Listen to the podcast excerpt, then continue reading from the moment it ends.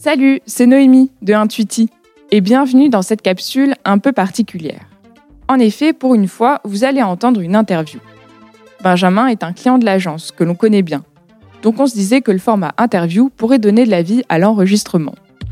Bon, étant donné les circonstances sanitaires que nous connaissons tous, on a dû faire cette interview à distance. Benjamin dirige une équipe de 20 personnes chez CWF, un spécialiste de la mode pour enfants qui va vous présenter. Il revient dans cette capsule sur la progression des marketplaces dans la stratégie digitale de CWF et sur quelques avantages et inconvénients du travail avec ces marketplaces. Et surtout, il donne quelques solutions pour répondre aux fameux inconvénients. Une bonne écoute. Audio Days. Salut Benjamin, euh, est-ce que tu peux te présenter s'il te plaît? Bonjour Quentin, bonjour à tous.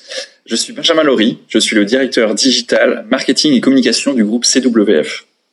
Euh, tu peux nous présenter justement CWF Oui.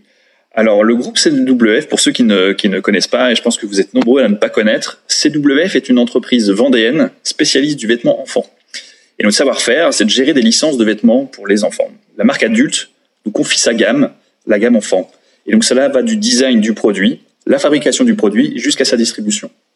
Pour citer quelques marques, nous avons la chance de développer des licences comme Boss, Givenchy, Kenzo, Chloé. Pour être précis, notre portefeuille est constitué de 16 marques, avec un positionnement plutôt luxe, premium. Et nous avons également développé des marques propres comme Billy Blush, Carrément Beau euh, ou Charabia. Toi, tu as été arrivé dans quel contexte euh, chez CWF Je suis arrivé il y a 4 ans maintenant pour structurer et lancer l'activité euh, e-commerce pour le groupe CWF. Avant ça, je travaillais en tant que consultant Capgemini Consulting. J'accompagnais des clients dans leur stratégie digitale. Ok. Et est-ce que tu peux nous expliquer ta problématique principale aujourd'hui? Alors, ma problématique principale, en fait, quand je suis arrivé chez CWF, c'était de faire connaître justement la gamme enfant de ces marques. Tout le monde connaît Karl Lagerfeld, tout le monde connaît la gamme adulte, mais pas forcément la gamme enfant. Et donc mon principal objectif, c'était de faire connaître justement ces gammes enfants pour, euh, ces licences, et aussi de faire connaître notre marque enseigne qui s'appelle Kids Donc pour être clair, il y a les marques euh, enfants qui sont vendues sur un site qui s'appelle kidsaround.com. Donc tu dois faire connaître les deux. Exactement. En fait, aujourd'hui, le groupe CWF a une distribution qui est protéiforme. On a une activité wholesale, donc on vend nos produits à des revendeurs, et on a une activité retail. On est présent dans tous les grands, magasins à travers des, corners. Et on a également donc une marque enseigne qui s'appelle Kids Et sur ces magasins Kids on a à peu près une soixantaine de boutiques. Et sur le site kidsaround.com, on distribue ces marques. Vous en êtes où aujourd'hui euh, sur euh, les ventes en ligne de Kids Around et puis aussi sur le rapport marketplace euh, kidsaround.com Alors aujourd'hui, le groupe fait à peu près 230 millions d'euros de chiffre d'affaires et le e-business que l'on gère en direct, c'est-à-dire kidsaround.com et les marketplaces, ça représente environ 10% du chiffre d'affaires global. Et sur ce 10% de chiffre d'affaires global, 40% du chiffre est généré par notre site kidsaround.com et 60% via nos partenaires marketplace. Donc c'est déjà pas mal, euh, c'est 60%, c'est même beaucoup. Comment tu traites la différence entre un client marketplace et un client qui lui serait euh, client sur ton site Kids Around? En fait, on le traite de la même manière. Pour nous, un client kidsaround.com ou un client marketplace, ça doit être le même. On doit proposer la même expérience. Pourquoi en fait j'ai beaucoup développé le, partenariat avec les marketplaces? C'est parce qu'en en fait, euh, au-delà de bien sûr euh, investir structurer le marketing digital comme on le fait très classiquement, c'est-à-dire investir sur des leviers comme le SIA, le SEO, le social media, etc. J'ai voulu très rapidement développer des partenariats avec les marketplaces. Pourquoi? Parce que les marketplaces, en fait, euh, elles vont pouvoir m'aider justement à faire rayonner nos marques sur les différents marchés sur lesquels ils sont, euh, ils sont présents. Et donc, en fait, une marketplace, avec le partenariat que, que l'on a construit avec eux, c'est le partage des valeurs, quelque part. On a cette chaîne de valeurs et donc, du coup, va chacun se focuser sur là où on est le meilleur finalement. Les marketplaces, là où ils sont bons, c'est justement d'aller chercher du trafic, du trafic qualifié, c'est de gérer leur base de données clients. Ils sont très bons là-dessus.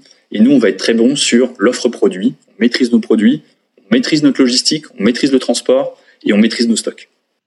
Après, il y a, y a forcément plein de raisons de vouloir euh, intéresser un client qui est sur la marketplace avec ton site en propre. Par contre, tu n'as pas la donnée. La donnée est détenue par la marketplace. Est-ce que vous avez, vous, des solutions pour faire ça euh, Tout le monde cherche des solutions aujourd'hui. En fait, la, principale solution, vu qu'effectivement le, client ne nous appartient pas, et ça fait partie, encore une fois, de ce, partage des, des, valeurs, et ça nous va bien, le gros objectif, effectivement, le gros enjeu, c'est d'être irréprochable en termes de service, euh, service client. Et Ça passe effectivement par cette expérience client que l'on propose, à savoir une préparation de commande qui est optimale, une livraison qui est optimale, et puis derrière, effectivement, toute la partie service client, on doit être irréprochable. Et si on est irréprochable sur tous ces leviers-là, peut-être, et c'est ce qu'on espère, on va susciter la curiosité du client, parce qu'ils savent que derrière, c'est un vendeur. Le vendeur, il est kids around sur, le, sur la marketplace. Et donc, on espère effectivement que le client va se dire, ah ben tiens, j'ai une super expérience avec Kids Around sur le site, euh, par exemple, Galerie Lafayette, et donc je vais aller voir sur le site qu'est-ce qu'ils peuvent proposer d'autre que ce que je n'aurais pas sur, le, sur la marketplace, par exemple. D'ailleurs, sur la partie euh, service client, il y a, un test qu'on a commencé à mettre en place ensemble avec une, fonctionnalité qui permet de centraliser l'ensemble des données euh, que tu peux avoir de l'ensemble de ces marketplaces-là. En fait, oui, la grosse difficulté en termes d'organisation, de process, c'est effectivement de, gérer cette multitude de marketplaces. Aujourd'hui, dans les marketplaces, on a à peu près une dizaine de partenariats. Ça passe par des Farfetch, des Zalando, des Gary Lafayette, des El Corte Inglés, etc. Et chaque marketplace a son mode de fonctionnement, ses propres outils. Et donc, effectivement, il faut qu'on arrive à se structurer, à s'organiser, à s'outiller pour essayer d'être le plus optimal possible. Et ça passe par, euh, effectivement, il n'y en a pas tant que ça des outils aujourd'hui. Euh, il y en a un premier qui est extrêmement important, c'est ce qu'on appelle l'agrégateur. On travaille aujourd'hui avec un partenaire qui s'appelle NetEven. Et donc, du coup, NetEven nous aide à se brancher sur ces différentes marketplaces et de gérer tout le flux, catalogue, stock, prix, commande, etc.